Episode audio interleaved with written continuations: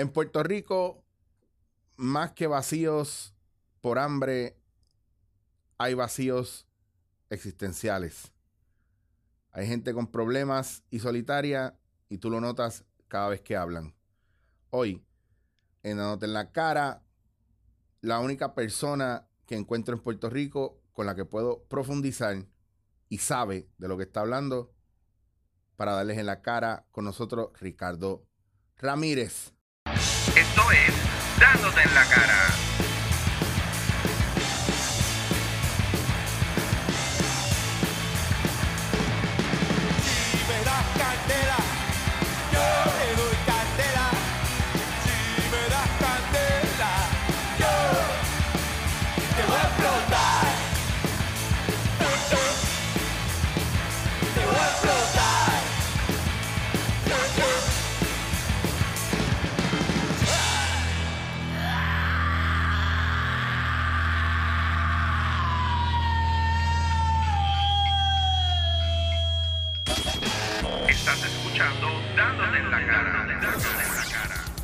Bienvenido. Yo siempre te, ese intro ya es clásico porque es como si fuera un programa de suspenso AM, etcétera, etcétera. Hay que poner los filtros AM. Muy bien, muy bien. Pues yo estoy encantado y gracias por esa, por esas palabras, como si yo fuera el gran gurú eh, sobre el existencialismo y el sentido de la vida. Bueno, tú sabes que conectamos mucho. Ya Ricardo había estado conmigo en otra ocasión. Aquí en dándote en la cara, estamos habla- hablamos sobre la religión versus la espiritualidad. Exacto. Fue un tema bien, bien brutal. Lo pueden buscar, pueden ir a anchor.fm, está ahí en su plataforma de, de podcast favorito. Busquen eh, Dándote en la cara, espiritualidad versus religión o religión versus espiritualidad. Eh, bien bueno el tema, extenso, profundo, eh, muy, muy bueno, muy bueno. Y hoy no es diferente porque vamos a tocar un tema, los que vieron el, eh, vieron o escucharon el podcast que yo hice con el doctor Sebastián Bonín, recuerdan o recordarán o les hará sentido pensar en un momento que hablamos sobre Víctor Frankel y la, y la logoterapia, porque Bonín estaba leyendo el libro de Frankel que se llama eh, The, The Man's Search for Meaning. Man Search for Meaning. el hombre y, la, y su, su búsqueda del ser. Exacto, y su de- sentido. Su sentido. Em, y hablamos de Víctor Frankel bien por encima, pero entonces yo hablo con Ricardo que fue una de las cosas que tuvimos en común en algún momento. eh, la logoterapia, lo mismo que me pasó con Bonín, que cuando él habló de eso, yo dije, pues sí, Víctor Frankel, logoterapia, ah, tú sabes, yo sé, sí, claro, yo, yo cuando estuve, estudié psicología, uno de los de las líneas por las que me, me enamoré fue cuando vi la historia de Víctor Frankel y la logoterapia. Y como Ricardo sabe de esto, yo dije, ah, pues yo tengo que traer a Ricardo y tenemos que hablar de Frankel y la, logo- la logoterapia. O sea, primero por encima, ¿qué podemos hablar de Víctor Frankel y cómo llega a la logoterapia para que la gente caiga en tiempo? Quiero que sepan que esto va a ser un dándote en la cara vuela cabezas. So, vayan con calma, vamos a profundizar, hay términos, pauselo, busque en Google, haga lo que tenga que hacer, pero no se despegue Muy bien. y no se frustre. Esto es como un libro que usted empieza a leer y si se pone en chino, vuelva para atrás. Ahora bien, tenemos que hacer una, una aclaración, Eric. Cuéntame, por Yo favor. no soy psicólogo, No, para nada. no soy psiquiatra. Para nada. Eh, por muchos años he estado en contacto con las posturas de Víctor Frankel y logoterapia por eh, estímulo personal Claro. y como parte de mis búsquedas personales relacionadas a, a ese proceso de autorrealización. Eso es así. Porque de eso es que se trata logoterapia y de eso es que se trata las posturas de Víctor Frankel. Y que entiendan que yo tampoco soy psicólogo, soy este pana que sabe de algunos temas, te dan la cara con ellos y probablemente no le tengas que pagar. Muy bien. Así. Vamos buscando el proceso de desarrollo y crecimiento personal, Claro. eh, ese proceso de autorrealización, ese camino. Cuando yo creé lo de improterapia, el el eslogan de improterapia prácticamente era el estudio científico de la improvisación teatral al servicio de la autorrealización. Muy bien. muy y bien. venía muy atado a la logoterapia de Frankel. O sea, era, la logoterapia de Frankel es la base de lo que es improterapia. Seguro. Y también es importante que utilizando como base las posturas de Víctor Frankel y los conceptos de logoterapia, también conozcamos un poquito de qué técnicas podemos utilizar para poder impulsarnos en ese proceso de alcanzar ese, ese estado de autorrealización. Claro. Porque como decía y postulaba el, el gran filósofo Baruch Spinoza, el ser lo que somos y el convertirnos en lo que somos capaces de convertirnos es el único fin de la vida. Para eso es que estamos aquí. Y entrando en esa nota, muchas veces pasamos por la vida sin pensar en eso. Porque nuestras prioridades se vuelven otras que nos alejan de ese, de ese pensar. Bueno, precisamente de eso, y esa era una de las grandes preocupaciones para Víctor Frankel. Ese vacío existencial de tú no saber ni por qué estoy aquí, ni cuál es mi propósito en la vida, y qué cosas yo necesito realizar en esta vida, lo cual provoca ese, lo que él llamaba el vacío existencial, que conduce a ese estado de neurosis de masas, que se caracteriza precisamente por tres factores. Uno, violencia. Dos, adicciones. Y tres, depresión. Adiós. Eso es lo que estamos viviendo ahora. Ah, mire el estado de Claro. nuestra sociedad. Uno de los síntomas que describía Frankel eh, para eh, y que y que nos y, y que daba un, un diagnóstico de si una persona estaba viviendo en ese vacío es precisamente eso que él llamaba el aburrimiento. Ay, Porque mira. cuando tú no sabes ni para qué estás aquí, ni cuál es el sentido de tu vida, ni cuál es el propósito, ni para dónde voy, ni de dónde vengo, ni para dónde voy, ¿qué tú haces con tu tiempo libre? ¿Qué tú haces cuando te sientes aburrido? Pues empiezas a llenarlos con cosas. Pues pasas horas delante de la televisión o desembocas en conductas que son detrimentales para ti, como las adicciones, No, te metes a la nevera a comer porque pues, Exacto. vas, la comes. gula, etcétera, porque no, o sea, de alguna manera la mente tiene que llenar Claro. ese vacío con algo. Realmente la mente es como un hámster en un treadmill corriendo todo el tiempo. O sea, no para. Va, va. Exacto. Y, y, es, y es bien fuerte porque hay, incluso hay una canción de Gustavo Cerati que dice que el diablo frecuenta soledades. Claro. Y a lo que se refería para mí era eso, ese espacio donde tú estás solo y hasta vacío porque no tienes con qué llenar ese espacio.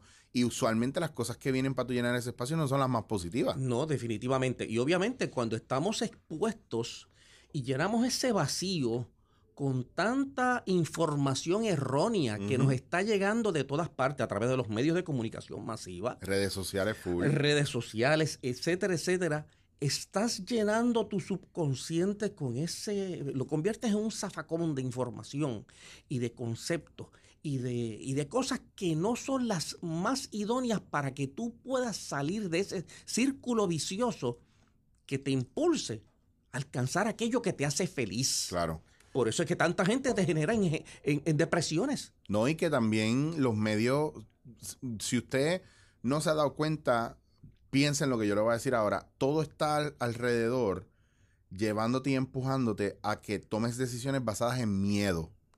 Y es miedo tras miedo. Entonces, eso es lo que te lleva, bueno, pues, qué sé yo, si yo hago esto y esto otro, voy a tener esta repercusión. La gente no piensa Claro. en lo que pueden lograr si toman el riesgo. No, no hay nadie eh, en un medio como el que estamos sumergidos que nos impulse a, a salir de nuestra zona de confort. Al contrario, el círculo de posibilidades se va cerrando más. Y claro, y obviamente eh, tenemos que ver que los que vivimos en esta cultura hemos sido terriblemente acondicionados. Una cultura puramente eh, paternalista. Mm, Fíjate que hasta las propias religiones nos inducen a un concepto de que Dios es un ser que está en un lugar apartado de su propia, crea- de su propia creación desde donde está eh, pasando juicio sobre, nuestros, sobre nuestras acciones y sobre nuestra forma de pensar, nuestra forma de actuar, etcétera, etcétera, que para alcanzar esa supuesta salvación necesitamos seguir las instrucciones que nos dan los líderes de las iglesias y por lo tanto van sacando, secuestrando de nosotros el potencial interno que nos puede ayudar a alcanzar lo- la- la- las más altas metas que nos podamos eh, eh, imponer. Porque eh, entramos en un, en un- en un estado psicológico en el cual dependemos de alguien para que nos ayude, para que nos impulse, para que nos dé las ideas. Sí. Y entonces, ¿y, y- y dónde está? ¿Y dónde está el- ese ser interno que es el que nos está diciendo qué es lo que quiere hacer, cómo se quiere desarrollar, en qué áreas de la vida puede servir? Ese no es un asunto o no es una eh, situación que puede ser traída del exterior hacia adentro. Tiene que emanar de adentro hacia afuera. Así que nunca nos han enseñado a confiar en nosotros En o a tomar decisiones por nosotros mismos. exacto. Incluso yo puedo hacer un taller donde en un ejercicio de impro yo le digo a la gente, ok, van a ir al centro y, y van a gritar. Claro. Y ya está. Y la gente me dice, pero, pero, ok, pero, pero esto cómo hay que hacerlo, pero cómo es. Nada, vas y grita. Pues Diablo, pero es que no, no, pero me, pero, pero dime qué hago, cómo lo hago. Y yo, pues ahí tienes libre albedrío, grita, te estoy diciendo que grite. La única consigna es que grite. Todo lo demás está perfecto como lo haga. Claro. Ah, bueno, pero, pero, y todavía dudan, porque no saben, si no le estás dando reglas, estructura, no, no saben, y siempre están buscando ganar Eso. o salir bien. Yo no veo gente que esté en un proceso de, ah, pues aprendo. Y lamentablemente, si tú quieres ser una persona exitosa en la vida, pues tienes que ser autosuficiente, aprender a ser autosuficiente, aprender, las- aprender a utilizar las herramientas. Y hay herramientas en todas partes que tú puedes utilizar para abrirte paso en la vida, para poder sacar lo mejor de ti, para poder encontrar las puertas de oportunidades, para descubrir el talento interno que está allí adormecido. Que es que ahora, volviendo a la parte directamente con, con Frankel, Frankel estando en campos de concentración, eh, estaba a cargo prácticamente de, de, de- eh, una división que tenía que ver con gente que estaba para evitar suicidios dentro de los campos de concentración. Sí, de hecho, es interesante que muchas de las posturas, eh, especialmente las posturas iniciales, cuando él fue llevado, cuando fue, cuando estando en, en Venecia, en, perdón, en Venecia, en, en Suiza, Mm. eh, fue él y su familia fueron eh, eh, atrapados por los nazis, llevados a los campos de concentración. Allí murió su padre, su esposa, sus hijos. Frankel lo perdió Todo. absolutamente todo. Y él fue llevado también a los campos de concentración. Él tenía una idea básica que había obtenido de Federico Nietzsche, el gran existencialista, donde, eh, donde Federico Nietzsche exponía que si sabes lo que quieres en la vida, serás capaz de soportar todo lo que traiga la vida. Y entonces él se dedicó a observar qué características tenían aquellas personas en aquellos campos de concentración que les permitían vivir por más tiempo y con mayor calidad de vida a pesar De las de condiciones. todas las condiciones detrimentales que allí se daban. Él observó tres cosas importantes. La primera, que aquellas personas que tenían una gran esperanza de poder volver a reunirse con sus seres queridos sobrevivían más tiempo. Segundo, aquellas personas que sentían que todavía tenían una misión que cumplir en este mundo o algo que tenían que terminar, vivían más tiempo. Y en tercer lugar, aquellas personas que habían cultivado una rica vida interior, una gran espiritualidad, y los describía como aquellas personas que aún en estado famélico podían levantarse temprano en la mañana, hacer una oración de agradecimiento y por las noches compartir el poquito pan que les quedaba. Esos vivían más tiempo y con mayor calidad de vida. Y los comparaba incluso con personas y eh, muchachos jóvenes que llegaban de mu- mejor constitución física y que caían como moscas porque no podían soportar aquellas condiciones. Fíjate que tres cosas. Esperanza, un sentido de misión y una gran espiritualidad o riqueza interior. Esas son las tres cosas que él observó en esos campos de concentración que ayudaban a las personas a poder soportar y sobrevivir a aquellas condiciones. Él decía y postulaba que al ser humano se le puede quitar absolutamente todo excepto una cosa, su propia dignidad. Mm. Y sobre, y sobre esas bases construye lo que más tarde sería y se conocería como logoterapia. Fíjate cómo sobrevive Frankel a esas extremas condiciones. Interesante porque en nuestras organizaciones eh, eh, promovemos mucho el concepto de la visualización creativa para abrirse paso en la vida. Que déjame hacer un paréntesis para Sí. decir a la gente, tú eres Rosacruz. Estamos Sí. hablando de organización Rosacruz. Claro, yo soy el, el monitor regional de la Orden Rosacruz aquí en Puerto Rico. Y fíjate que él, en su libro Man Search for Meaning, describe que en las noches, antes de irse a dormir, cuando apagaban las luces, se retiraba y comenzaba a visualizar, a verse parado en un gran escenario, en un gran teatro, el teatro abarrotado, lleno de gente, y él allí daba un discurso donde él describía las condiciones que se daban en esos campos de concentración, con el único propósito de que aquellos que asistían a ese teatro pudieran comprender lo detrimental de lo que estábamos haciendo como raza humana y que pudiéramos la- y que las generaciones futuras pudieran evitar esa catástrofe humana. Ese le- eso le dio un gran sentido de la vida y propósito que le ayudó a sobrepasar todas aquellas situaciones y finalmente lo llevó a convertirse en uno de los líderes de pensamiento. Fíjate que a diferencia de Freud, eh, Adler, quienes basaban sus posturas de realización como el poder, eh, eh, eh, Freud decía, bueno, la autorrealización es el, es el poder de cumplir los deseos en la vida, el, de las pasiones de la vida. Adler decía, no, es la- el poder para alcanzar el podería sobre los demás. Mm. Y Víctor Frankel decía, no, es el poder para descubrir el propósito en la vida.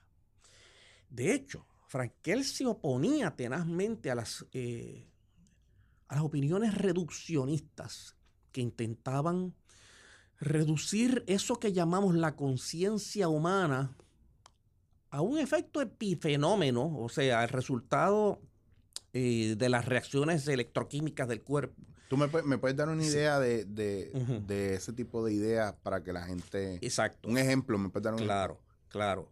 Eh, es conocido dentro del campo de la neurología y del campo de la eh, fisiología, pues que todo esto que llamamos conciencia, pues tiene un alambraje electroquímico que es el que nos permite poder eh, captar el mundo a través de nuestros, eh, de nuestros sentidos y responder a él.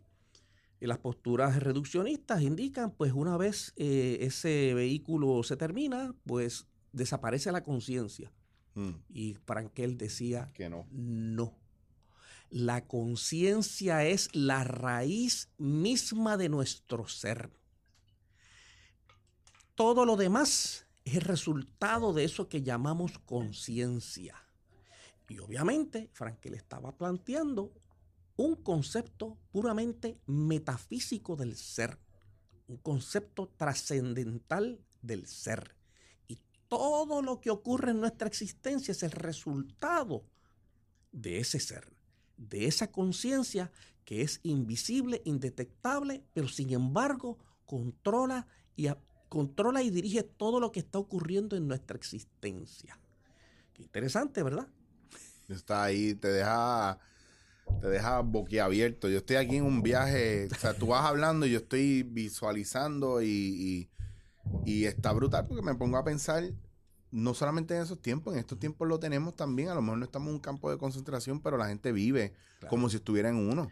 O sea, viven eh, con, una, con unas verjas de seguridad eh, mentales y unos límites de, que son más mentales que físicos. Claro, porque son los muros que hemos construido alrededor de nuestra conciencia como resultado del acondicionamiento político, social, religioso, que va construyendo muros, muros que no nos dejan ver y, deja, y, y- y- y- y- y esclavizan a la mente y a la conciencia dentro de un pequeño espectro del que no nos podemos mover.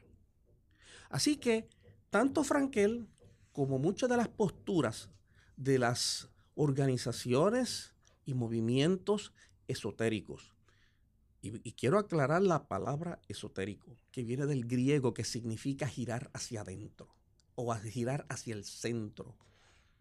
Eso es una práctica mística Claro. y que parte de la premisa que el mayor poder está en nosotros, en esa conciencia que sirve de, tra- de trasfondo a toda nuestra existencia y que debe haber alguna manera, algún método, alguna técnica que nos permita ponernos en resonancia con ese trasfondo para abrirnos pasos en la vida. Y esa, una de esas técnicas podría ser Sí. que el, el- todo el proceso de, de mirar internamente, guiado a través de la meditación misma, eh, que es parte de una de las cosas también por la que te traje acá, que quería que habláramos, porque, porque dentro de las charlas que tú das y de muchas de las cosas que tú estudias, y es lo más que, que me gusta por lo que conectamos, pues tú eres autodidacta también, que, Claro. que y profundizas bastante en las cosas. Eh, has estudiado mucho la- todas estas cuestiones de meditación y el por qué la gente la hace, que yo, Claro. yo pienso honestamente que hay una parte ahí que como que la gente está perdida, que aunque la gente va a muchos sitios de yoga o de meditación y todo, creo que, que hay una parte que se ha perdido y es como lo que yo decía los otros días, estaba hablando con Fernando y estaba hablando con, con Sebastián Bonín, es como la stevia, la stevia ahora te la vende todo el mundo, pero la gente no sabe que la stevia comercial tiene un, el, el porcentaje de steviano el que tiene, no es el saludable Exacto. tiene la parte de la, de la planta que no es saludable. Entonces, claro, que el and Drug Administration que, que dice, ah, es saludable porque tiene un porcentaje que es, re- que es hasta lo, lo mínimo que puede tener. Y las compañías te están vendiendo una stevia que es igual de mala que, la- que, la, que todas las otras sacarinas Exacto. o whatever. Exacto. Además tiene un, alto por- porcentaje también de azúcar. Pues entonces ahora Eso es voy. un engaño. Pues ahora voy yo. Es, es como un parafraseo de mercadeo, de, esa- Claro. de esos trucos de mercadeo. Claro. Y ahora voy yo con mi queja o con mi preocupación con relación al yoga, que no es por desvirtuar la práctica de yoga que usted tenga, pero entiendo que, que no es el esteviano el completo que tiene que ser, que le falta una parte bien importante. Por eso cuando hablamos del Kriya Yoga, y yo he hablado otras veces aquí de Yogananda y de, y de pues, Yukteswar, Ujú. la Hiri Mahasai o, o Mahavatar Babaji dentro del- de la salida del Kriya como tal para estos tiempos, hay una parte que ellos mismos te van a decir, mira, esto es 10% físico o 90% mente y espíritu.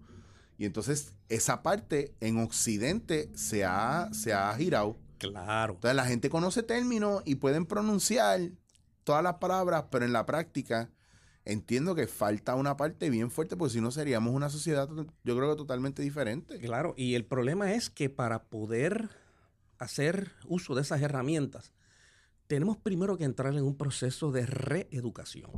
Full.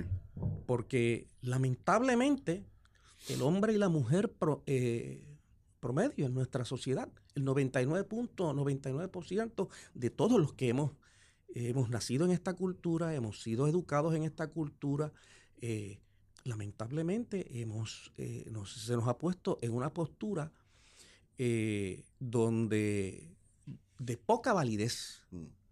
Si lo comparamos, por ejemplo, lo que ha insertado la- el- las, las religiones en nuestra conciencia, eh, hablándonos de un concepto teísta antropomórfico, de corte dualista, donde tú no tienes opción ninguna a entrar en, en- en contacto con la conciencia divina, eh, si no es a través de un mediador, en este caso Jesús.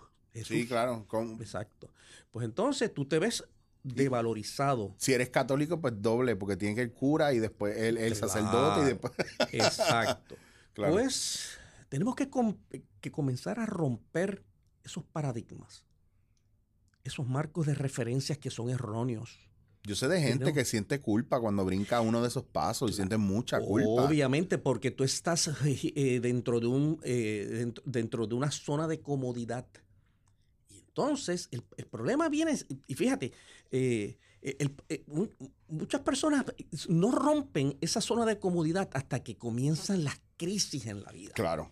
Entran en crisis y como postulaba eh, Federico Nietzsche, entran en esta noche oscura y entran en estas actitudes nihilistas donde todo me ha fallado. Todo lo que yo conce- concebía acerca de la religiosidad, de Dios, de su... Todo me ha fallado. San Juan de la Cruz toca el tema también. En, su libro se llama Noche La Oscura. noche oscura también, del claro, alma. Claro. ¿Por qué, ¿Qué pasa? Porque cuando tú operas desde el punto de vista de ese paradigma o marco de referencia teológico, te vas a enfrentar con unas con, con- tres afirmaciones que son irreconciliables. Dios es todopoderoso. Dios es el bien supremo. Cosas terribles le pasan a la gente. Y entonces, ¿cómo es posible que si Dios es todopoderoso, no tenga el poder de arrancar de mí estas situaciones que me llevan al sufrimiento? Y si es todo amor, ¿por qué lo permite?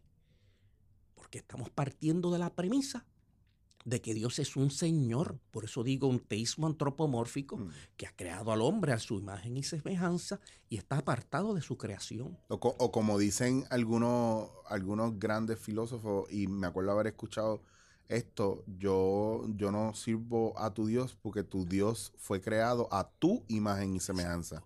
Eh, me- Claro. O sea que Uno no sabe si fue que Dios creó al hombre o, O es que hombre. Dios ha creado a Dios. Y fíjate, y, y esto... Pero esto es, un, esto, es un- esto es un viaje, ojo, que yo sé que van a ver, y esto lo digo yo, y no jamás voy a responsabilidad, responsabilizar a Ricardo por esto. Eh, esto que voy a decir ahora, si usted es un chango y usted entiende que, que nosotros estamos atacando su religión, usted está al garete, usted se perdió hace dos horas atrás. Al contrario, estamos haciendo un estudio más profundo porque en estos tiempos amerita, y esto yo estaba hablando ayer con un, con un chico, eh, ahí fui a Plaza Centro y terminamos hablando de esto, él es pentecostal, y él mismo entiende y sabe y dice, mira, yo soy pentecostal, pero a mí me encanta escuchar a la gente y yo no voy a condenar a nadie por su visión porque yo entiendo que Dios tiene diferentes idiomas y el idioma de mi iglesia mucha gente no lo va a entender, pero yo estoy bien con ellos y Qué yo me siento bien ahí. Eso es un yo, cristiano de avanzada. Wow, tu papo, tú estás, olvídate, tú estás, tu level, el IQ tuyo espiritual, religioso está en los cielos, literalmente. Porque mucha gente se encierra en esas estructuras y en reglas que ellos mismos no pueden seguir. Y yo siempre he pensado, eh, si usted está en una religión o en un, en un, en un método, una forma de vida de pensar, o en una filosofía de vida que lo limita a usted y limita a la gente alrededor suyo y usted no es feliz, usted está en un camino que no es correcto. Claro. Pues entonces... Eso no es autorrealización. No, o- pu- pues, obviamente. Ahí no está ni está- ahí no ha salido ni de tu casa a coger el camino a la autorrealización. Pues entonces, ¿cómo nos movemos? ¿Cómo rompemos con esos paradigmas? ¿Cómo rompemos, Ricardo? Porque Pues, esto pues tienes que exponerte a un paradigma totalmente distinto. Y casi siempre no lo hacemos hasta que atacan las crisis. Hasta que tocas when you go rock bottom, Eh, cuando claro. estás tocando fondo full. Y sin embargo, pa- corriendo paralelo a ese paradi- paradigma a- eh, teísta antropomórfico de corte dualista. ¿Y por qué es por corte dualista? Porque partimos de, es- tanto las tradiciones judeocristianas y musulmanes parten de la premisa que encima de que estamos apartados de la- del creador y que no, no tenemos posibilidad de alcanzarlo por nuestro esfuerzo directo, pues entonces tenemos un ser demoníaco de la oscuridad que está continuamente tentando a nosotros para llevarnos a nuestra autodestrucción. Qué situación lamentable tenemos como cultura cristiana cuando estamos girando dentro de ese marco de referencia teológico. Sin embargo, corriendo paralelamente a ese paradigma, existen otras tradiciones, tanto de, las, tra- tanto de Oriente como de Occidente, que presentan un marco de referencia, un paradigma totalmente distinto Mm. y que parten de la premisa de que Dios la naturaleza y lo humano son distintos aspectos de una sola realidad cósmica. Que el uno está en todo y todo está en uno. Por lo tanto, ¿y qué significa eso? Que nosotros, cada uno de nosotros, es una expresión viviente de la divinidad en este mundo. Claro. Lo que pasa es que no lo conocemos. Tú mencionaste, por ejemplo, la tradición de Self-Realization Fellowship. Sí. Y hay una, hay una, un paralelo entre el cristianismo y los Vedas, el, el es- Bhagavad Gita. Y es fascinante como, por ejemplo, Paramahansa Yogananda expone en sus libros acerca de la segunda venida de Cristo. Mm, Y fíjate que él hace una distinción bien clara entre lo que es Jesús y lo que es Cristo. Son dos cosas distintas. Mm. Muchos cristianos parten de la premisa de que Cristo es Jesús. No. Cristo que sí, el, el término Cristos, ¿qué significa? Pues es la forma griega que indica que es el ungido, o sea, aquel que ha sido señalado. ¿ok? Dentro de la tradición judaica, el Cristos o Mesías era aquel que había sido señalado por Dios para alcanzar y llegar a ser el rey de los judíos. ¿ok? Pero dentro de las tradiciones místicas y esotéricas, tanto de Oriente o Occidente, Cristos es un estado de conciencia universal que incluso en castellano es el estado de conciencia crística. que existe en potencia en cada uno de nosotros. Mm, Y cuando tú leas los libros de Yogananda, sí, fíjate que él sigue por esa línea. sí.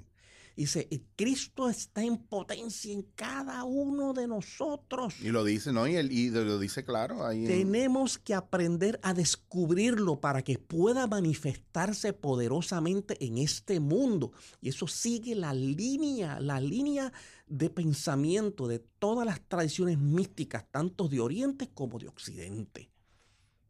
En la Orden Rosacruz o en el Rosacrucismo se identifica como el maestro interno, que no es otra cosa que la conciencia divina dentro de cada uno de nosotros que ha sido atrapada, aprisionada a por medio de este muro de contención que hemos construido alrededor de nuestra mente. Por lo tanto, queremos movernos en un proceso de autorrealización. Y es interesante que la organización de Yogananda se conoce como Self-Realization. Fellowship, o sea, la hermandad de la autorrealización, porque la verdadera autorrealización viene como resultado de un esfuerzo personal profundo, utilizando técnicas válidas para entrar en comunión, armonía y resonancia con ese trasfondo divino Mm. que ya se está manifestando aquí en nosotros. No tenemos que ir a ninguna parte. Los mismos evangelios decían lo mismo. Cuando se le preguntaba a Jesús, ¿y dónde está el reino de los cielos? Pues él le decía, si el reino de los cielos está allá arriba, las aves llegarán primero que tú. Si está en el mar, los peces llegarán primero que tú. El reino, de los, el reino de los cielos está en todas partes, pero principalmente dentro de ti mismo. O sea, ya allí lo estaba expresando con claridad absoluta. So, usted que se pasa, usted Ricardo, no, usted que me está escuchando, que se pasa hablando versos bíblicos y la Biblia dice esto y lo otro, la próxima vez acuérdese de esto para que lo, para que diga más esto, que las condenas y que, que si yo soy un hereje porque comí cerdo o lo que sea, o sea, váyase a buscar lo que de verdad vale la pena, Claro. Que es lo que hay que actualizar, porque una de las cosas que yo, con las que yo peleo todo el tiempo es cuándo vamos a actualizar todas estas escrituras y, y- y ponerlas en tiempo actual. Me explico. Usted no puede seguir reglas que no aplican a los tiempos de ahora. Por ejemplo, si yo me pongo a leer eh, autobiografía de un yogi, el viaje de Yogananda era poder llegar al Himalaya a meditar con los maestros que se metían a meditar en cuevas en el Himalaya. Claro. Y cuando él hizo eso, fue y volvió, hizo lo que tenía que hacer, se dio cuenta de que, pues chévere, lo hice, pero no era lo que esperaba. Eso no es lo que hacía falta en este momento. Y Yukteswar se lo dijo y lo esperó y le dijo, mira, yo sabía que tú te ibas a ir del ashram y no, pero sabes que yo no espero nada de ti. ¿Ya saciaste esa parte de ti? Ujú. Sí. Claro. ¿Podemos seguir con esto? Sí. Pues esto es lo que tenemos que hacer ahora. Exactamente. Y ya tú sabes que en estos tiempos hay una manera bien diferente y tienes que, ya no es una cuestión de que tú puedes sacar un bloque para irte a- al Jurutungo a meditar todos los días. Claro. La gente hace escapadas de una vez al año. Exacto. Pues entonces, ¿cómo tú haces eso remoto? ¿Cómo tú lo haces parte de tu diario vivir? ¿Cómo tú, tú transformas el orar sin cesar y lo traduces a una vida donde no hay tiempo para eso? O, entre comillas, no hay tiempo para eso. Sí, en las tradiciones rosacruces, especialmente aquellas relacionadas con la alquimia, había un lema que decía, ora et labora. O sea, que otra cosa. En, a medida en que te pones en comunión con tu ser divino, trabaja en este mundo para hacer eso una realidad. Ora et labora. ¿Ok? O sea, sería fabuloso irse al Himalaya y estar un año por allí meditando. Pero para el hombre común, como tú y como yo, eso no es, Eso no es real. es no es real. real. Tenemos que lograr nuestra realiz- autorrealización aquí, Aquí ahora. ante los retos que impone Mm, Claro. la vida. Y lo que nos están diciendo esos maestros, ustedes tienen todo lo que necesita dentro de usted para alcanzar ese logro. So, si usted está esperando a que se den las situaciones idóneas alrededor de usted para usted hacer algo, está el garete, porque eso no es así. Usted, mira qué curioso, incluso eh, Jodorowsky en la última película que sacó, el trailer de esa película, el- eh, lo que suena más fuerte es cuando él dice, eh, ya no camines tanto para llegar y ya no busques tanto para encontrar, porque ya estás donde tenías que llegar y ya eres lo que tenías que ser. tienes que ser, exacto. ¿Me entiendes? Entonces, Claro. y, y está brutal también porque David Bowie era otro que pensaba que, que y dijo en alguna entrevista que lo- él le hubiese encantado vivir a sus 23, 24, 35 años o sentirse en esa época como él se sentía realizado de viejo, de entender de adulto mayor, entender, pero es que esto era lo que, ya yo llegué a, a lo que yo quise ser toda la vida. Lo que pasa es que es aceptar en ese momento que donde tú estás parado es donde tú tienes que estar parado y lo que tú estás haciendo es lo que tú tienes que estar haciendo y mucha gente está pensando en el futuro o llorando en el pasado, Ajá. Y se pierde en el momento más importante, que es el de ahora. que es el presente. Fíjate, trayendo esta... y A mí, me, a mí me encanta porque Es- yo sé, ok, yo sé que gente tiene que estar pausando es que esto ahora para respirar. es que esto abre tantas puertas. La nueva física nos está diciendo, a través de la física cuántica, que usted no puede separar al observador de lo que observa. Es más, nos dice más. Y esto crea una resonancia increíble con las tradiciones antiguas, los richis de la India hace 5.000 años, cuando nos dicen, a nivel subatómico, la materia no existe. Todo lo que existe es un campo de vibración con potencial. Lo que significa que todo lo que se manifiesta depende de un observador. ¿Y quién es el observador? Y obviamente no quiero meterme en vías más profundas porque podemos confundir a la gente. Mm, ¿Usted sabe lo que eso nos está diciendo en términos personales? Que todo lo que le está ocurriendo en su vida es el resultado de su observación personal.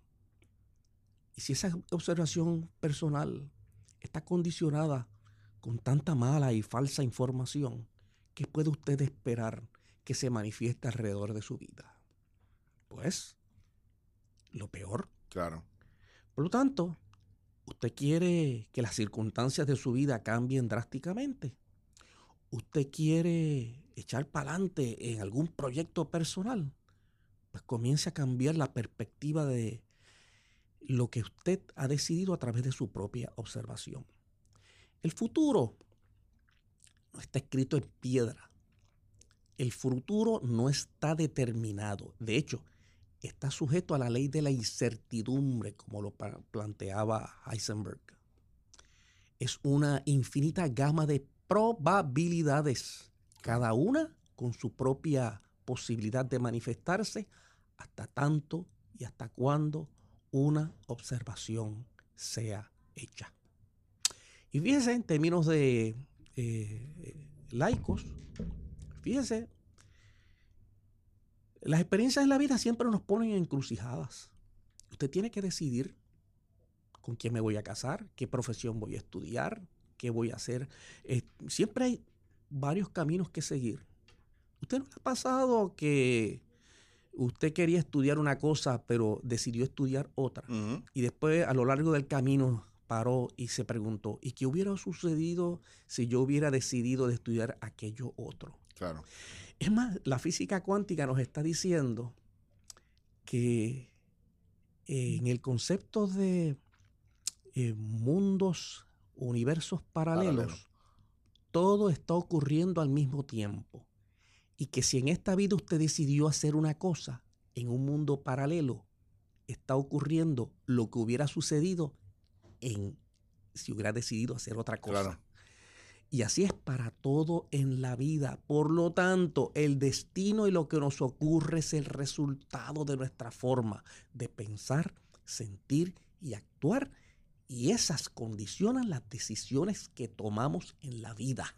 Yo te voy a decir algo. Hubo una época donde mi tiempo viviendo en Nueva York, yo creé una paranoia heavy, donde pensaba que todo era que en algún momento en la zona en la que yo vivía, con las situaciones que estaban pasando a nivel mundial, eso se iba a convertir en un campo de concentración y nos van a tener aparte. Y un día, no, me dio una paranoia un día donde yo dije, yo me voy a acostar y mañana, porque incluso en esos años de, de estar Obama al poder, hubo un momento, hubo un par de momentos en, en Nueva York donde se declaró ley marcial. Y mucha gente no sabe que eso sucedió. Sí.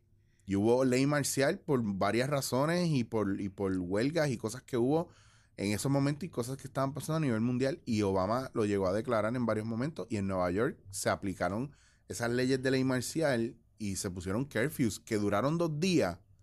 Que hubo un apagón y duró dos días el- el- la ley marcial y todo eso. Yo pensaba que iban a pasar tanques de guerra por, por todos lados porque había movimientos. Y entonces uno, uno piensa en los FEMA concentration camps y toda esa cuestión y de repente yo llenaba mi cabeza de eso y en todos los lados había algo de conspiración. Una vez me fui para Barcelona y cambió el entorno, to- como que todo se aquietó y la información que yo estaba recibiendo cambió también. Exactamente. Y, por lo tanto cambió la perspectiva Cam- de tu claro. vida. Lo que tú esperabas de tu propio futuro. Exactamente, porque honestamente ahí es que aplico lo del it's on, eh, beauty, it's on the eye of the beholder. Exacto. O sea, la belleza está en el ojo de quien lo mira. Y así muchas veces pasa, y yo, di- yo no diría muchas veces no, yo, yo he probado en mi vida a nivel vibracional que cuando yo cambio mi forma de ver las cosas, al principio cuesta un poco, pero de repente todo se sintoniza y cae al mismo, en el mismo lugar como que se alinea. Y de repente, si yo lo que estoy tirando es odio para todos lados, pues yo estoy recibiendo odio por todos lados. Exacto. Y de repente digo, espérate, espérate, no, si esto está pasando, ¿qué estoy haciendo yo mal? Y es una cuestión de reenfoque. Ahora me cuesta menos que antes, pero antes yo iba ciego. Era como que, ¿por qué todo esto me está pasando a mí? Exacto. Y la realidad es que todo está, es parte de, también de un, de un plan que tú, yo, yo pienso que es un plan que yo mismo creé cuando llegué aquí o antes de venir para acá. Y, mano, es la historia de, de Brahma encontrándose y despertando en cada una de las personas y después conectando. O sea, es ese viaje. Muy bien. Es, para mí es ese viaje. Y a mí me da la gana de creer en eso y me da, me hace mucho sentido y me da mucha tranquilidad, me da mucha paz. Claro. Pero fíjate entonces que todo eso, toda esa experiencia por la que tú has pasado, ha sido como resultado de un reencuentro interior. Nadie vino a decírtelo. Nadie te dijo por qué camino tenías que seguir. No. Nadie te dio una fórmula que tenías que eh, componer para que pudiera cambiar la perspectiva de tu vida. ¿De dónde salió ese concepto, esa idea, si no fue de, otro, de otra fuente que el centro de tu ser? Que abrió las puertas de oportunidades para que pudieras cambiar y moverte en, una, en un nuevo ambiente que te ayudara a cambiar la perspectiva de la vida. Y entonces, vamos la, la gente va por la vida sin considerar estos asuntos pensando que están perdidos, que nuestra sociedad está perdida. Se habla del caos, que nuestra civilización va a colapsar porque la, la- la violencia, la drogadicción, etcétera, etcétera. Miren, señores, todo está siendo creado por su propia mente. Aprenda a cambiar la perspectiva de su vida para que entonces empiece a ver, a concebir, a sentir la belleza detrás de lo que está sucediendo y las oportunidades que existen, no solamente de autorrealización, sino de contribuir al mejoramiento colectivo de nuestra sociedad. Pero, ah, ok, ahora el, el viaje es que muy pocas veces la gente piensa en el, en el, en el desarrollo o en el o en ese cambio o ese crecimiento colectivo. Porque dentro de no solamente que vivimos en un mundo que ahora mismo la gente es bastante nihilista, sino también son muy individualistas. ¿Me entiendes? Son muy. Porque no es, in- no es una cuestión de ser independiente.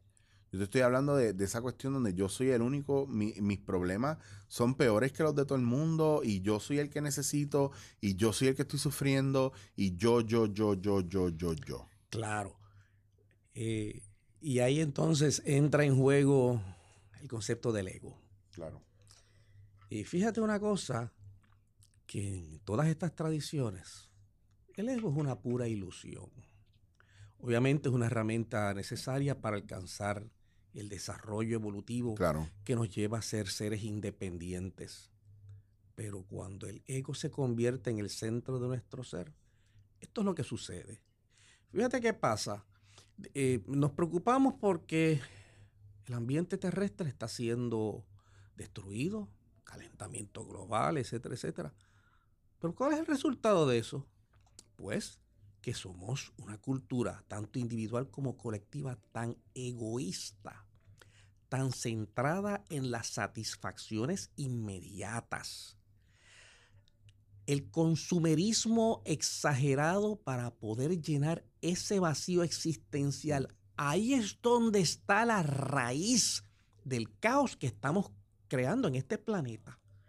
Por lo tanto, necesitamos un cambio radical de Claro. 180 grados, individual y colectivo, para cambiar la situación. Y como decía un gran sabio, si no cambias de rumbo, de seguro llegarás a donde te diriges. Así que, ¿pero qué pasa? Yo no puedo controlar las cosas que están ocurriendo fuera de mí. ¿Qué es lo único que yo puedo controlar? ¿No? Lo que, lo que, a lo mejor lo que yo soy o lo que yo hago o, o mi propio entorno. Lo único que yo puedo controlar es a mí mismo. Claro. Por lo tanto, ¿usted quiere cambiar al mundo? Empiece cambiándose a usted mismo. ¿Usted quiere vivir en un mundo mejor? Conviértase en una mejor persona. Claro. ¿Usted quiere la paz colectiva? Pues conviértase en la paz. Como decía Spinoza, la paz no es la ausencia de la guerra. La paz es una virtud. Es una disposición del alma hacia la justicia, la fraternidad, la compasión.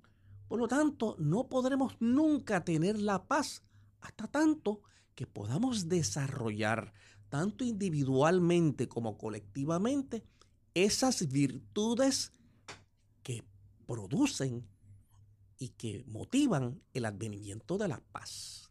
Así que en vano estaremos eh, orando a Dios porque venga la paz, a menos que estemos dispuestos a convertirnos nosotros mismos en Sí, la porque paz. todo, todo es mirar para arriba y pedirle a Dios, al cielo, al Ajá. universo, pero de acá hacer nada. Sí, sigue pidiéndole a Dios que venga la paz y vas a tener más guerra para que aprendas a manejarte, controlarte a ti mismo, Claro. de tal manera de poder individual y colectivamente crear una cultura de paz. Que igual yo no, yo, y lo he dicho un par de veces, yo no me considero una persona cristiana, pero eso sí, tampoco significa que yo no crea en Dios o yo esté alejado de, de mi proceso y desarrollo espiritual. Lo que pasa es que no sigo fundamentos cristianos.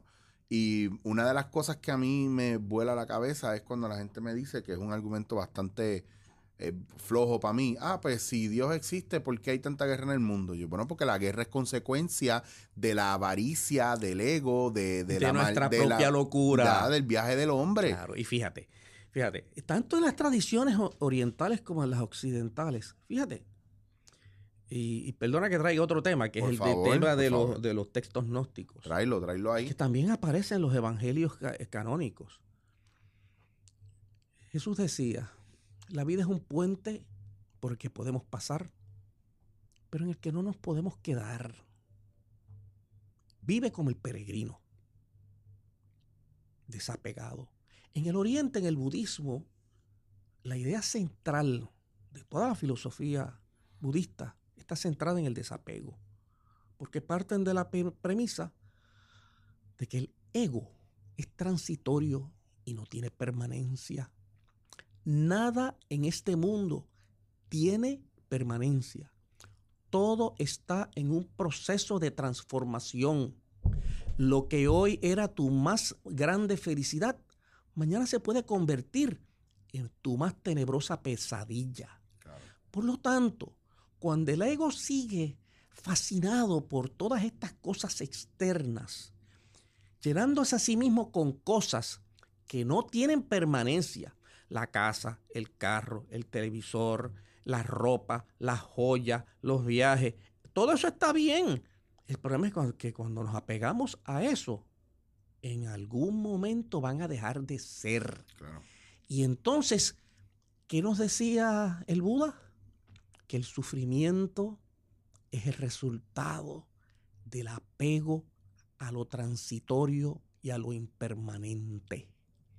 Entonces prescribía el- el óctuple sendero de la rectitud como medicina para desapegarnos del ego y poder entrar entonces en comunión con el ser real que ya vive en nosotros.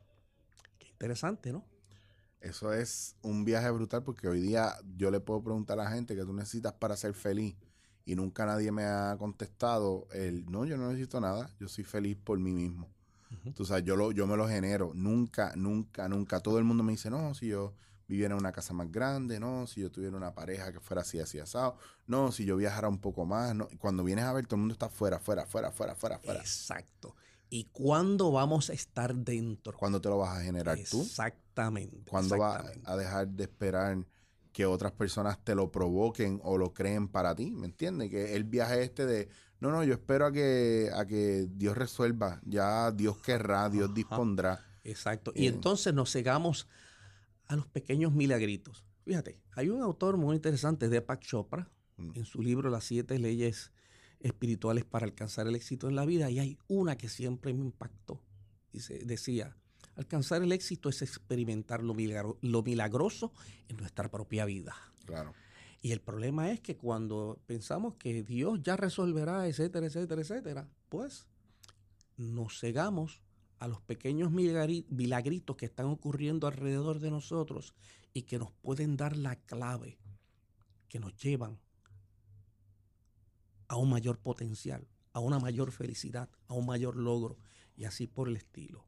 ¿Ok? Así que tenemos, y siguiendo la vía de Víctor Frankel, fíjate, en su logoterapia, ¿qué prescribía? Pues tenemos que aprender a encontrar el por qué estamos aquí, para qué soy bueno y qué es eso que le da sentido a mi existencia. Es un proceso de autodescubrimiento. Nadie lo puede hacer por nosotros. Prescribía la necesidad de que podamos vivir vidas idealistas, luchar por un ideal.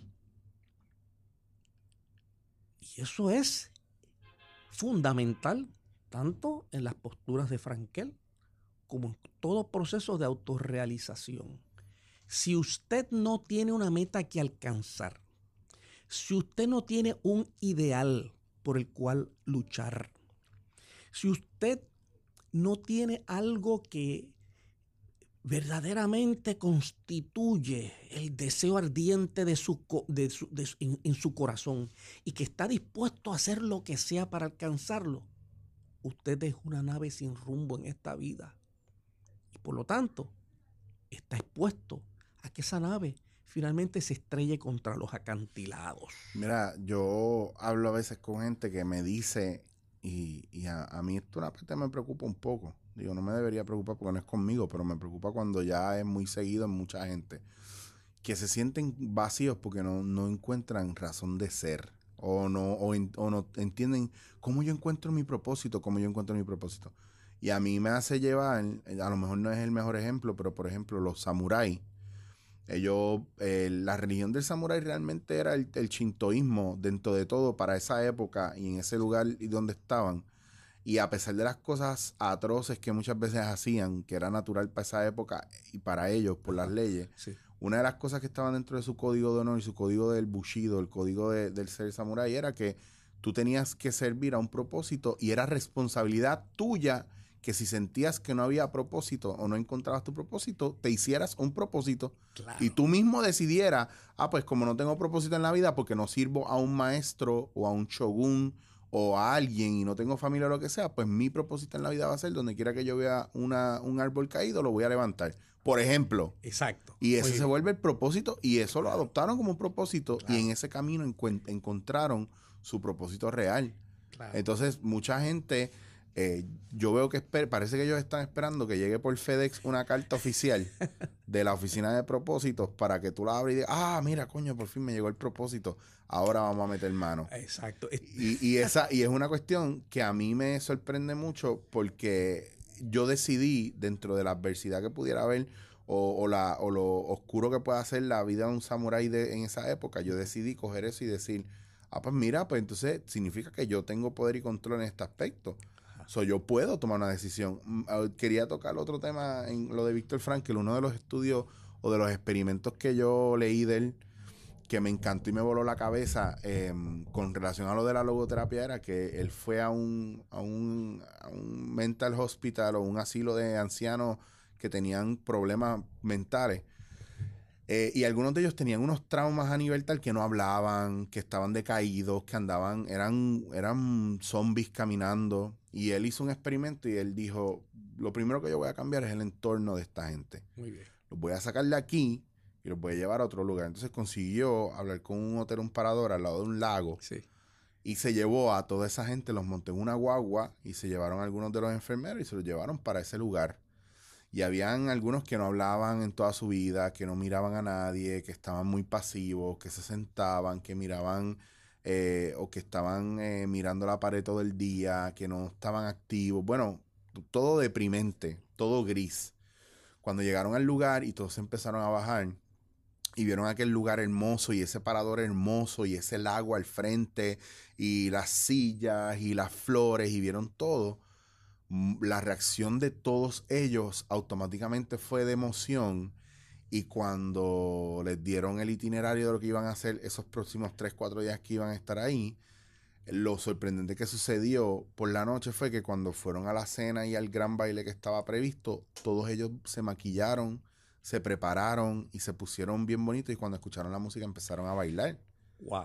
Entonces ahí era que él decía que, que muchas veces la, la gente no entendía que, que esa motivación podía venir por un elemento externo, pero que al final lo que encendía eso estaba dentro de ti, porque ah, esa cuestión de no hablar, de no sonreír, de, de, de decidir, no quiero devolverle al mundo nada, pues a veces está en la cabeza de uno y de repente Exacto. cambia el entorno y hay algo que realmente despierta esa llama en ti, te da como un feedback. Pero en lo que llega a eso, que vamos a hacer nosotros? Porque ¿quién va a tomar esa decisión por nosotros? Claro. Fíjate, esto me recuerda a una anécdota cuando yo trabajaba en el hospital pediátrico universitario. Allí conocí una terapista físico que era muy atrevida. Y recuerdo que en contra de toda este eh, consejo médico, en contra de, de las enfermeras, los médicos a cargo, había un pacientito que estaba postrado en una cama, sumamente dep- deprimido. Ya decidió sacarlo de la cama, montarlo en una silla de ruedas y llevárselo al, al patio central del centro médico para que cogiera sol. La actitud de ese niño cambió 180 grados y su proceso de recuperación cambió y se produjo casi milagrosamente No. Con un cambio de escenario. Y yo recuerdo cuando ella me contaba que había que ver la cara de ese niño, de estar en un cuarto oscuro, allí con maquinarias alrededor, Que eso, que eso- que eso es deprimente porque el que ha Exacto. ido a un hospital sabe que no hay forma de que dentro de un cuarto de eso tú te sientas feliz. a ir al patio y exponerse a la luz solar, nada más que había que ver la mirada de agradecimiento y alegría que tenía aquel niño. Y ese pequeño detalle fue fundamental para la mejoría de ese paciente. Fíjate qué cosa increíble. Bueno, y de ahí gente como Pachadan buscando alternativas a la medi- a ma- para reforzar eh, los cuidados que se le da a un paciente, porque cuando tú vienes a ver en un hospital, Sí. tú tienes una intervención con un médico o con una enfermedad. Como una enfermera cada cierto tiempo. Sí. Tú estás solo ahí si no tienes un familiar, el silencio, la oscuridad, porque esos cuartos, las luces, y todos los hospitales casi son así, que es como para propiciar la, la- la- más que la mejoría, el que te siga eh, chavando y Así es que que no contribuye en nada, nada, al proceso de sanación. claro. Porque recuerda, en nuestra organización, en la Orden Rosa Cruz, eh, eh, definimos que salud es un proceso de armonium, de armonía. Por lo tanto, tú quieres recuperarte de una enfermedad, empieza a sanarte interiormente. Utilizar herramientas que te permitan eso, cambiar la perspectiva 180 grados para ponerte en resonancia y en armonía con ese sanador interior. Ahí es que comienza el proceso de sanación. Obviamente todas las eh, medicinas, eh, todos eh, los tratamientos contribuyen al proceso de manejar los síntomas, de manejar la situación inmediata, pero la única y verdadera recuperación viene como resultado de la sanación interior. Y a veces esa sanación es más mental y emocional Sí, que otra cosa. claro. Así que fíjate cómo hemos dando muchas vueltas y muchas cogiendo por distintos caminos, siempre llegamos a la misma conclusión. El mayor potencial está ya en ti. Obviamente en la situación actual en que se encuentra la mayoría de la gente, pues necesitan alguien que los oriente, Claro. alguien que le dé ideas, alguien que como esta terapista física rompa los, pa- los paradigmas, lo monte en una silla y diga, mira, mira esta otra perspectiva. Pues, pues empecemos a buscar a aquellos que no tienen ni idea de por qué estoy aquí, para qué soy bueno, cuál es mi propósito en la vida. Comienza a exponerte a iniciativas, programas, eh, organizaciones que rompen con esos paradigmas Cambio, cambio, mucho Eh, cambio, mucho cambio. para que tengas una, una más amplia perspectiva de qué puedo hacer con mi vida para salir de la trampa física, mental y espiritual en la que yo estoy sumergido. Claro. ¿ok? Así que ese es el primer paso. Y luego, pues tienes que tener un compromiso contigo mismo. Un compromiso de mejorarte físicamente, mental e intelectualmente, espiritualmente y por último, ponerte al servicio de los demás.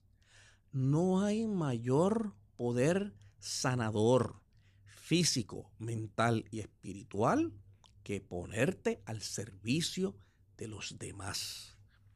Esa es la gran clave, que todo lo que tú hagas, todas las metas que te impongas, lleven como resultado que, los, que, que la, que- la gente que te rodea, la comunidad, la sociedad, el país en el que tú vives, puedas compartir eso que está saliendo de ti, ponerte al servicio de los demás.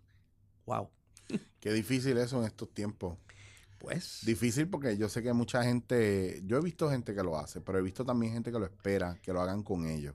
ok. Y yo creo que mm, la mayor frustración de la gente va a venir cuando vean que nadie lo está. Y es una pena, es una pena, Eric, porque todas las, eh, todas las alternativas están ahí expuestas. Tanto a través de las redes, la internet, las diversas escuelas de todas las tradiciones, literatura fantástica y fabulosa que te puede ayudar. Pero tienes que ser proactivo. Tienes que ser el protagonista Tienes tú. que ser el protagonista. Y comenzar a cuestionar todos esos fundamentos que te han llevado a la lamentable co- eh, situación en la que te encuentras. ¿Ok? Libérate. Rompe con todo eso. Toma el control. No sigas esperando que otro llegue, porque posiblemente nunca llegará, a menos Claro. que tú estés dispuesto. Y fíjate qué interesante, siguiendo la misma línea de que alcanzar el éxito en la vida, uno de los factores es experimentar lo milagroso en la vida. Pues es precisamente eso. Cuando tú arrancas a caminar, rompes con aquello que estabas, eh, eh, con ese lastre que, está- que te estaba aguantando, comienzan a ocurrir cosas maravillosas en tu vida que tú no sabes ni la puedes explicar cómo llegaron. Y a veces tomar esas decisiones de limpiar el entorno, cambiar de, incluso cambiar de amistades, Exacto. eh, si es necesario mudar. Bueno, hay, hay un montón de cosas que tú puedes hacer para empezar a ver cambios. Y muchas veces los cambios más grandes o más exitosos conllevan la, lo- los riesgos o las rupturas o, o el soltar ciertas cosas que no necesariamente porque llevemos tiempo con ellas nos hacen bien. Exacto. Muchas veces lo que más nos envenena es, es- es lo que a lo mejor nosotros queremos más. O, o viene disfrazado de, de algo positivo y realmente lo que está haciendo es drenándote, drenándote, Exacto. drenándote. Y eso puede ser trabajo, amistades. eh, hay que tomar riesgo. Compañeros. Y, y a veces nos cuesta mucho aceptarlo. Y porque nos cuesta mucho aceptarnos, caemos en la cuestión de sufrir por, por dilatar el proceso de Claro. dejar ir. Porque volvemos a lo mismo, al problema de los apegos. Estamos tan apegados a esas amistades, a esos compañeros, a esos trabajos. Pensamos, creemos y estamos convencidos de que si no seguimos apegados a ellos, no alcanzaremos la felicidad. Es todo lo contrario. Tienes que empezar por identificar aquello que realmente es nocivo en tu Claro. vida. De lo contrario, no vas a poder salir de la trampa. ¿Ok? Volvemos. Y fíjate la validez que tenían las posturas budistas.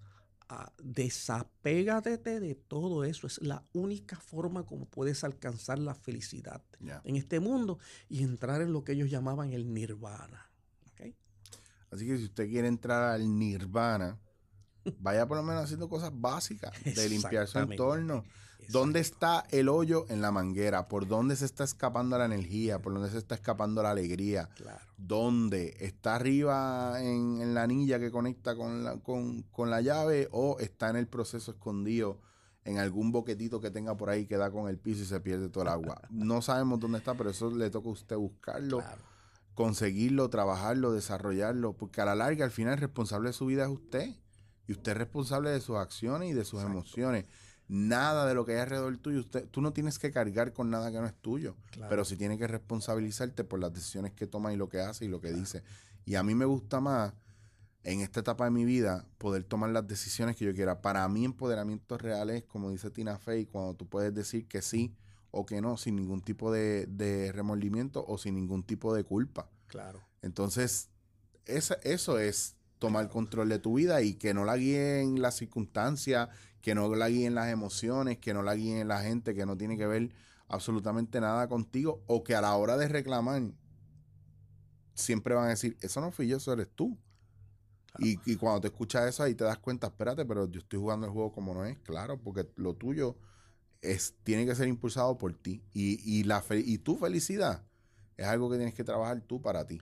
Y Eric, existen múltiples alternativas. Existen organizaciones, por ejemplo, como, como nuestra organización, Orden Rosacruz Amorc, Self-Realization Fellowship. Existen organizaciones eh, de yoga eh, de amplia diversidad, eh, organizaciones de autoayuda y así por el estilo. O sea, Las oportunidades están ahí, pero tienes que abrirte a ellas. Hay más comunidades porque hay más necesidad en estos tiempos. Claro, Claro. obviamente. Por ejemplo, en nuestra organización, nosotros prescribimos un sendero de autorrealización muy parecido a lo que eh, proponen otras, eh, otras escuelas, donde primero tienes que poner atención a tu cuerpo, procurar la salud del cuerpo a través de la buena alimentación, el ejercicio, eh, horas de, de poder dormir, de actividad, etcétera, etcétera. Esa es la, la más básica. Segundo, tienes que procurar educarte a ti mismo, cultivar la buena lectura, Claro. la poesía, cultivar el arte y todas aquellas cosas que, que elevan el dintel de nuestras emociones. Tercero, tienes que procurar, se ofrecen senderos para ayudar a armonizar el aspecto físico con el psíquico de nuestro ser a través de diversas técnicas. Cuarto, cultivar la meditación.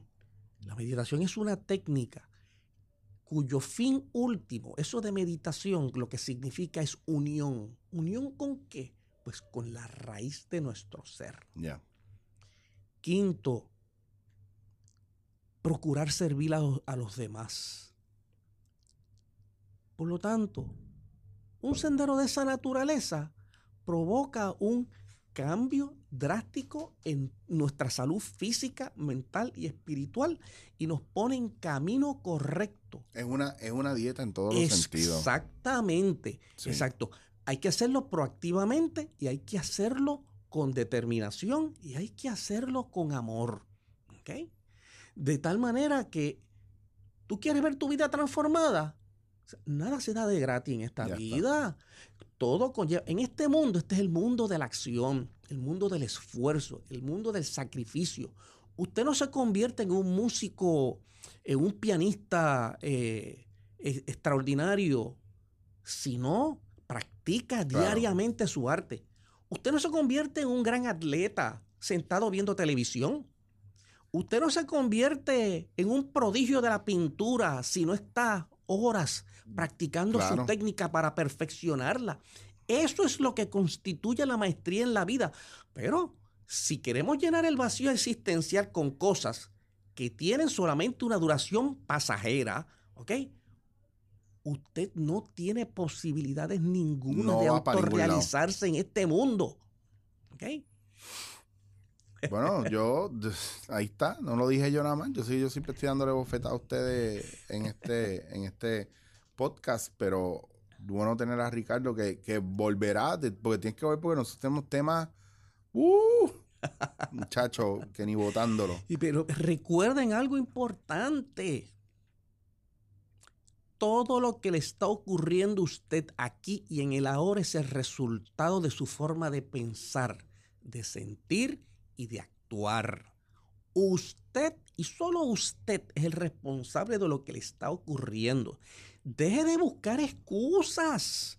Deje de señalar a los demás, a mi papá, a la religión, a los compañeros, al jefe que tengo. Todos tienen la culpa de mis, de mis circunstancias. No, señor. Usted es el centro y el fin de todo lo que le está ocurriendo. Y, y en esta ocasión, no, no, verdad, no tengo oportunidad para estar escuchando o leyendo sus comentarios de que son mentiras, de que son así.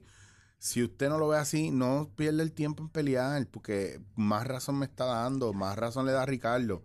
No pelee, quédese, deje que eso se quede adentro. Si esto que estamos diciendo usted le provoca rabia, confusión, tristeza, usted no está escuchando lo que es. Usted está en su cabeza metido en otro lugar. Está en estado de negación. es, y esto lo que tiene que dar es, es alegría, vida y las ganas. Tú sabes, que te digan a ti que tú eres el dueño de tu destino, que tú eres el que está guiando ese carro y que tú lo estás llevando y que tú eres el responsable de eso. A mí no me da miedo, al contrario, al contrario, que libertad Exacto. me da a mí. So- so, si usted está ahora mismo en un momento de no, no, no, no, no, no, no, ni, ni se molesta escribiendo, pues yo no voy a debatirlo con usted. Mira, Eric, la vida es como la comedia del arte. Tú que estás en los medios artísticos. ¿Recuerdas qué, qué es la comedia del arte? Pues es una trama donde hay un principio y un final, pero la interacción entre los actores es libre y voluntaria. Eh, eh, la comedia del arte es la base de la improvisación actual. Exactamente. Que muchos de ustedes que hacen impro no lo sabían. Por lo tanto, por lo tanto, usted es el protagonista de su propia obra personal. Si esa obra es exitosa o un fracaso, depende de usted. Por lo tanto, si existen las herramientas, si existen las oportunidades, la vida es una maravillosa oportunidad de autorrealizarnos. Por lo tanto, ¿por qué no ser proactivos y seguir sentados en ese hoyo oscuro, en ese abismo que no nos permite progresar? Ah, Si ya- ahí están. Ya yo sé por qué la gente que está escuchando que está en negación está, está molesto. Es porque como en, aquí- en esta ecuación que estamos hablando no hay posibilidad de echarle la culpa a nadie Exacto. Y la responsabilidad es totalmente suya. Pues ya ellos están sudando frío. Exacto. Mira, Ricardo, vamos a dejarlo hasta aquí. Muy porque seguimos, porque yo puedo seguir aquí contigo 14 horas. Yo llamo y pido café, que los muchachos de Baraca nos suban un cafecito que están espectaculares. Están aquí en el edificio Isla, los muchachos de Baraca Coffee. Búsquenlo en sus redes sociales. Si no lo encuentran, chequen en mis redes sociales, Chicho Wazir, donde pueden buscar a los muchachos de Baraca aquí en la Kennedy. Eh, quiero dar las gracias a los muchachos de GW5 Studio, que aquí en el estudio de Gaby es donde siempre grabamos. La estamos pasando brutal. Y Gaby es maestro de, lo, de, la- de las artes visuales, así que usted, eh, si necesita alguien que le haga cámara, si necesita grabar algo, lo que sea, usted, GW5 Studio, búsquenlo. También tiene su podcast, tu- su podcast Hablando en 24 Frames. También gracias a la gente de Millennials y Hernis Wood que siempre están apoyándome. Y Ricardo, dime dónde la Sí. gente que le Y interese. recuerden que una de las herramientas es la Orden Rosacruz Amorc. Tenemos una página en Facebook, Orden Rosacruz, Puerto Rico. Ahí anunciamos todas nuestras actividades y lo mantenemos al tanto con las herramientas que tenemos para ofrecer. Nosotros damos una conferencia pública el tercer domingo de cada mes que están dirigidas a aspectos prácticos que nos permiten precisamente eso, autorrealizarnos en la vida. Y hablamos y conversamos acerca de los grandes misterios del cosmos. Así que si usted se siente inclinado en esa dirección, pues ahí están las alternativas. Localícenos otra vez, Orden Rosacruz, Puerto Rico. Ahí está, y pueden conseguir a Ricardo por ahí, seguro, y cualquier duda o pregunta, ustedes les pueden escribir ahí a Facebook y chequear el contenido que yo sé, Ricardo, tiene videos ahí de, Sí. de algunos temas muy interesantes que a la gente que le interese pueden accesarlos ahí. Y pues ustedes, ya como les dije, me pueden conseguir Chicho Wazir en Instagram, no me busquen en Facebook y en esos otros porque no les voy a hacer caso. Así que hasta aquí, dándote en la cara, Ricardo, nuevamente gracias, nos vamos a ver en una próxima ocasión a seguir desarrollando esos temas. Gracias a ti, Eric, encantado de estar en tu programa. Dándote en la cara.